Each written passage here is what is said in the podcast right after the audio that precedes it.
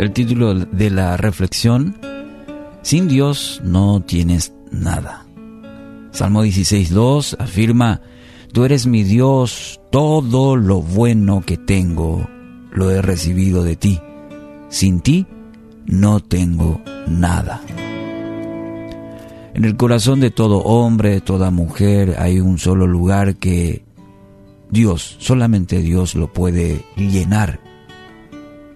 Este es el fundamento. En el corazón de todo hombre, toda mujer, Dios puede llenar. Solo Dios. Puede intentar satisfacer el hombre sus anhelos con diferentes cosas, pero mientras no se rinda completamente a Dios, seguirá siendo presa del temor, del descontento, los deseos egoístas, el orgullo, la lujuria y muchos sentimientos más. En tanto no se rinda a Dios, no se rinda completamente el hombre a Dios.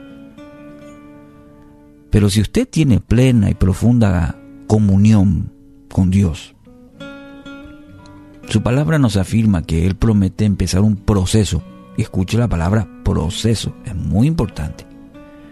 Ese proceso de transformación en todo su ser. Ahí hablamos, por ejemplo, de la, de la madurez cristiana, de un proceso de transformación. Vamos madurando, vamos creciendo. Y este crecimiento se da ya no en nosotros mismos, ya no se centra en nosotros, sino ahora gira en torno a Cristo. Por eso el apóstol Pablo dice, para mí ya el vivir es Cristo.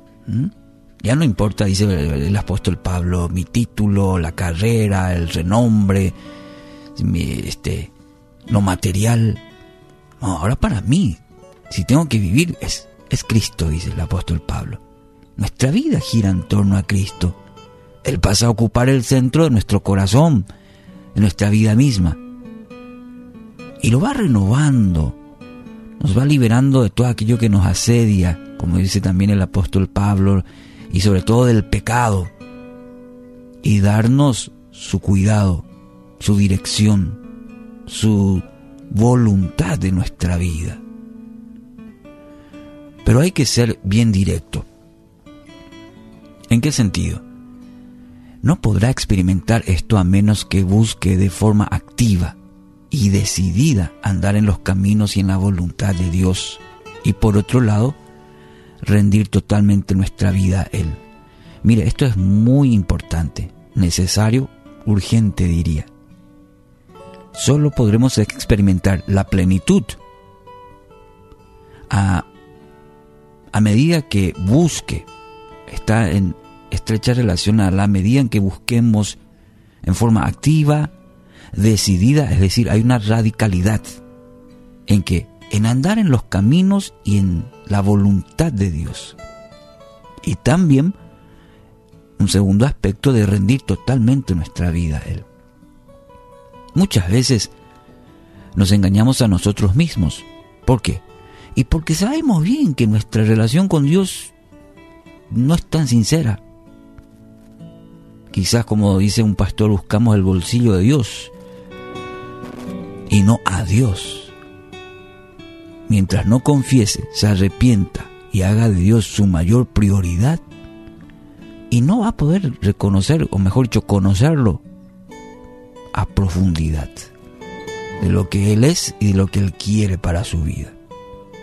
Colosenses 1.10 entonces la forma en que vivan siempre honrará y agradará al Señor y sus vidas producirán toda clase de buenos frutos Mientras tanto, irán creciendo a medida que aprendan a conocer a Dios más y más. Qué buen texto. Colosenses 1.10.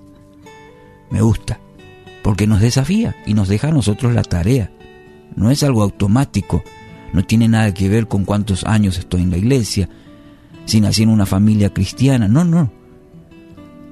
Mientras tanto, dice, irán creciendo. Habla de una actividad que van continuamente se va haciendo. ¿Qué? El crecer. A medida que aprendan a conocer a Dios. más y más. Es un ejercicio continuo. Y el, el conocer a Dios no se refiere a este, conocer la palabra de memoria, sino conocerle al autor, conocerle a Dios en intimidad. Así que la única relación personal que puede saciar todos sus anhelos, sostenerle, ayudarle, de darle paz, es su relación personal que tiene con Dios. Así que no permita que ninguna cosa, ninguna, lo aleje de su comunión con Dios. Quizás hoy está pensando, wow, ¿hace cuánto que no, mi, oración es tan pálida con Dios? ¿Hace cuánto que Dios no me habla? ¿Hace cuánto que le siento lejano? No. No es cuánto lejano está Dios, eh, nos hemos alejado de Él. Así que hoy quiero animarle, deténgase un momento, haga un stop y hágase la pregunta, ¿cómo está mi relación con Dios? ¿Mm?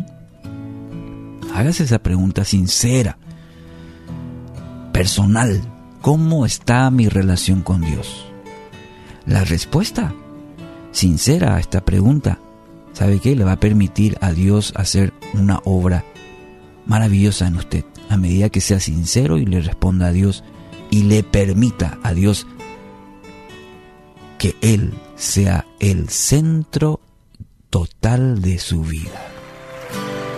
Así que haga esta oración y diga, Señor, sé el centro, lo primero en mi vida.